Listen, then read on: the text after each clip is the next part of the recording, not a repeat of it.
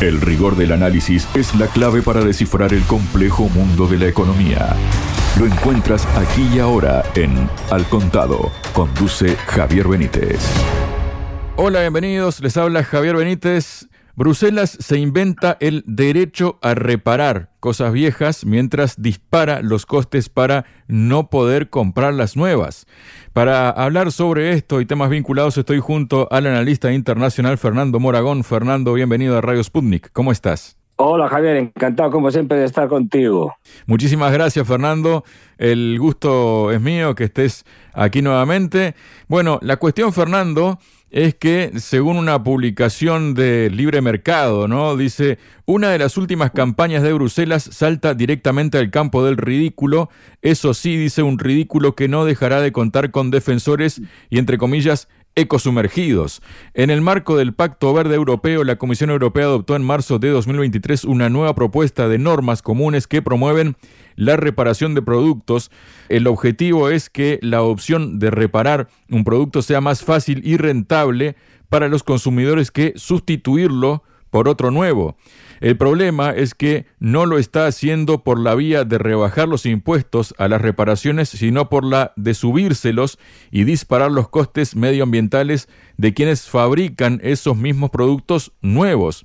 Llega el right to repair, ¿no? Eh, el derecho a reparar cosas viejas de la mano de la Unión Europea más intervencionista que nunca, dice la publicación. Se trata de uno de los últimos descubrimientos de Bruselas en el mundo del derecho y de los últimos lemas de un ecologismo enloquecido que pretende ahora imponer a la población la reutilización de cosas viejas y destrozadas en vez de favorecer un tejido productivo, económico y laboral que permita a cada cual comprar lo que quiera o parchear lo que le dé la gana. Es más, Encima pretende que la población aplauda el hecho de llevar pantalones con petachos y calcetines remendados en vez de ganar dinero suficiente sin saqueo fiscal como para comprarse unos nuevos. Esto está dentro de una línea bastante marcada y que aparte de esto tiene varios ejemplos. No sé si estás de acuerdo conmigo, Fernando, pero ¿qué nos puedes comentar de primera sobre esta idea de la Unión Europea? Bueno, yo creo que tiene, tiene sentido, tiene su lógica. Coherencia. que buena parte o la mayoría, o la mayoría, o la mayoría de los miembros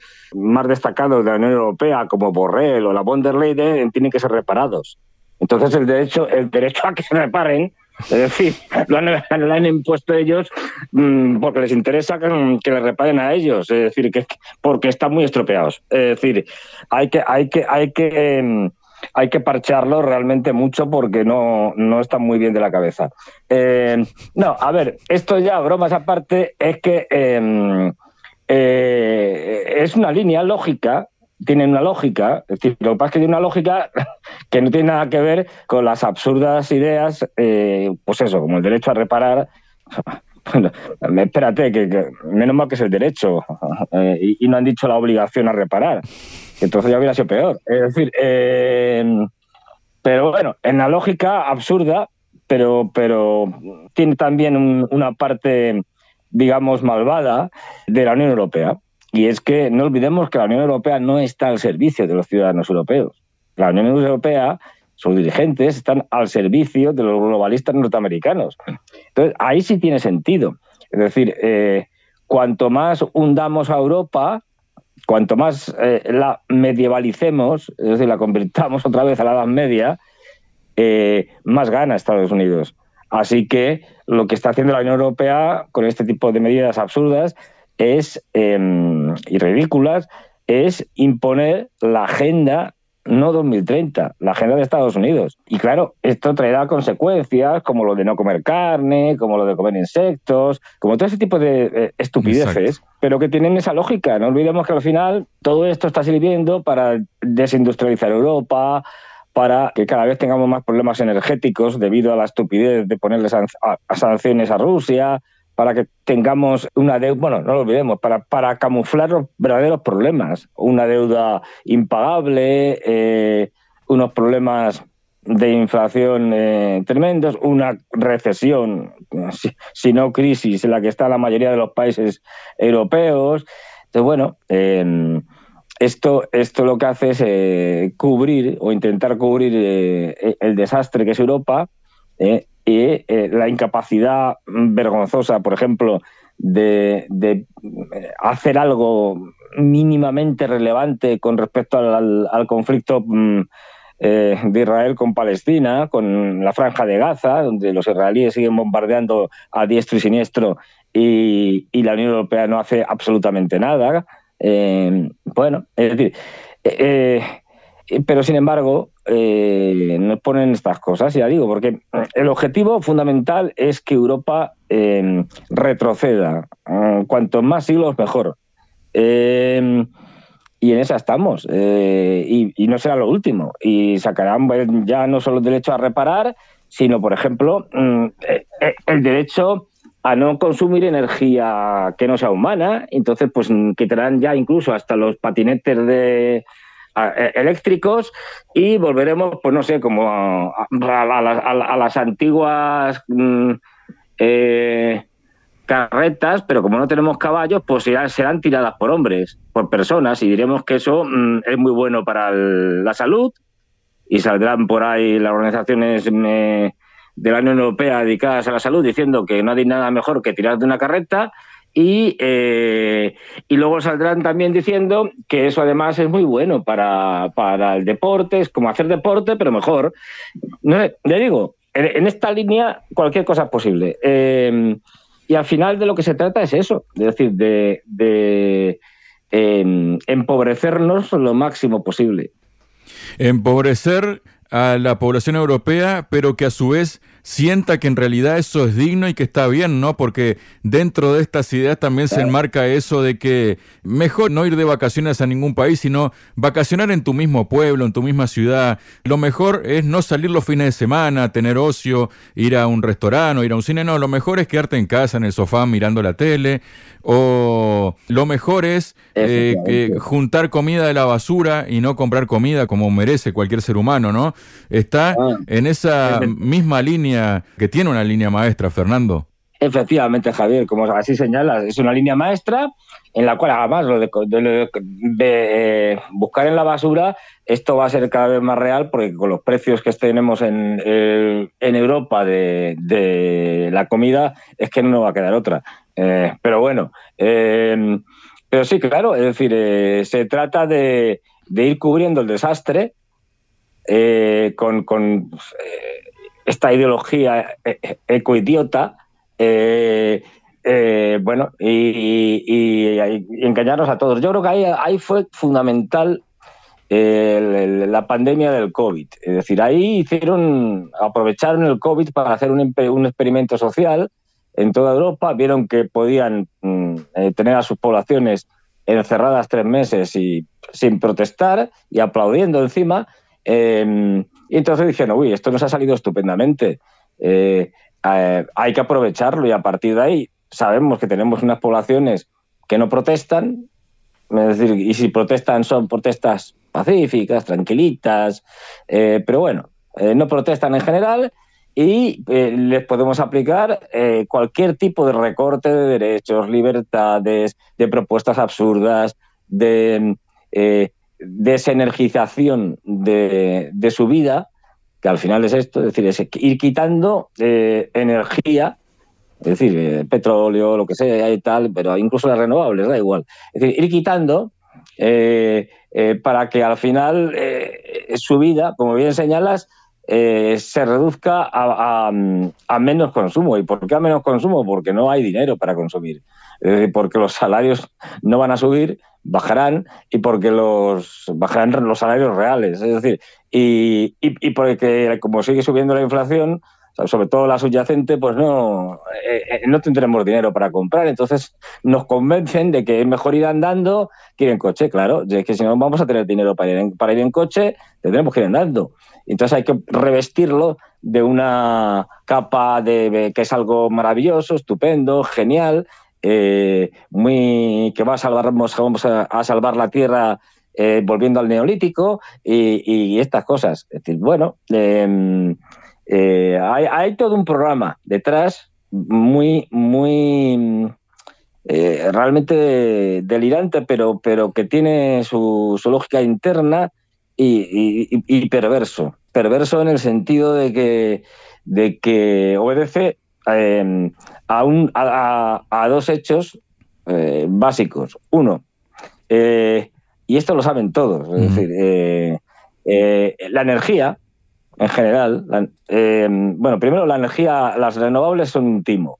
Y esto está más que comprobado. ¿Por qué? Porque las energías renovables, la eólica, la solar, fundamentalmente, em, son energías mm, cuya eh, eh, digamos, cuya construcción, la construcción de los molinos eólicos o de las paneles solares, etcétera, eh, para su construcción se emite más CO2 y se emite y se necesita de más energía fósil que si tuviéramos que utilizar la energía fósil, fósil directamente. Esa es la primera parte, una estafa. dos, la segunda parte es que Da igual que sean fósiles o renovables, de estas de, ficción, es decir, em, que es que cada vez hay, hay eh, menos energía disponible y cada vez va a costar más cara. Es decir, la energía es un recurso finito. No olvidemos que no hay yacimientos de energía eléctrica, ¿eh? no podemos encontrar como, como el petróleo. La energía eléctrica eh, es, es, una energía que la producimos con otras fuentes de energía. Y por lo tanto sabemos perfectamente, es cuestión de tiempo, de que el petróleo, el gas, el carbón en menor medida, porque hay más, pero también se consume más, y estas renovables, es decir, mm, que se hacen a partir de la extracción de minerales estratégicos eh, eh, cuya extracción es hipercara y se hace además con energías eh, en minas, con energías, digamos, bueno, combustibles fósiles. esto sabemos que cada vez va a haber menos para menos gente y esto lo saben los globalistas. Y esto saben que eh, de ahí las teorías y las, las, tendencias neomaltusianas que vivimos ahora de reducir la población. Claro, porque mm, saben que cada vez vamos a tener menos energía y para que la gente se que eh, tenga una energía más o menos como la que tenemos ahora, pues tendrá que haber menos gente. Esto en un marco eh, económico, que es el capitalismo, que nos lleva a esto. Es decir, porque eh, eh, que es profundamente desigual en el reparto de riqueza y en el reparto de riqueza energética. Y esto lo saben los globalistas y de ahí que los globalistas anglosajones lo que quieran fundamentalmente es para mantener ellos sus altísimos niveles de consumo de energía, reducírsela al resto. Es así de simple, es decir, eh, reducírsela al resto y, eh, y, ya digo, en el marco de que saben que a, medio o largo plazo eh, los costes de la energía van a ser enormes, porque no es que se vaya a acabar la energía, es que llegará un momento en que los costes serán tan caros, del petróleo, por ejemplo, que será mm, no, no será rentable sacar petróleo, porque te costará más sacar petróleo que, lo que, que, venderlo luego al precio que sea. Es decir, eh, no olvidemos que en el caso del petróleo eh, ya prácticamente no se encuentran lo que se podría llamar yacimientos eh, de fácil extracción, como son los, de, los de Oriente Medio. No es casualidad que la guerra de, de los israelíes, que están en Oriente Medio, se haya desatado ahora porque al final lo que subyace también debajo de esto es una guerra por el control de los recursos energéticos y Estados Unidos, que sabe que ya no puede conquistar militarmente ningún país, después de lo de Irak y Afganistán, eso lo tienen claro, eh, lo que sí saben es que pueden caotizarlos, caotizar Oriente Medio si hay una forma de poder hacerse con los recursos energéticos más fácil y, que ahora no pueden hacer. Es el modelo de Libia, eh, caotizar un país y eh, solo controlas o, te limitas a controlar eh, sus yacimientos y, y, los puertos por donde salen, que es lo que está pasando ahora mismo con Libia y, con, con su gas y con su, con su petróleo. Es decir, eh, y en esto es en lo que estamos, que no nos engañen. Así que el tema de de del, del coger y, y reparar las cosas ahora, pues no es más que el inicio mm, y al final nos, irán diciendo, no, pero mm, primero empezarán con cosas que digamos que pueden ser sustituidas sin de mayores problemas.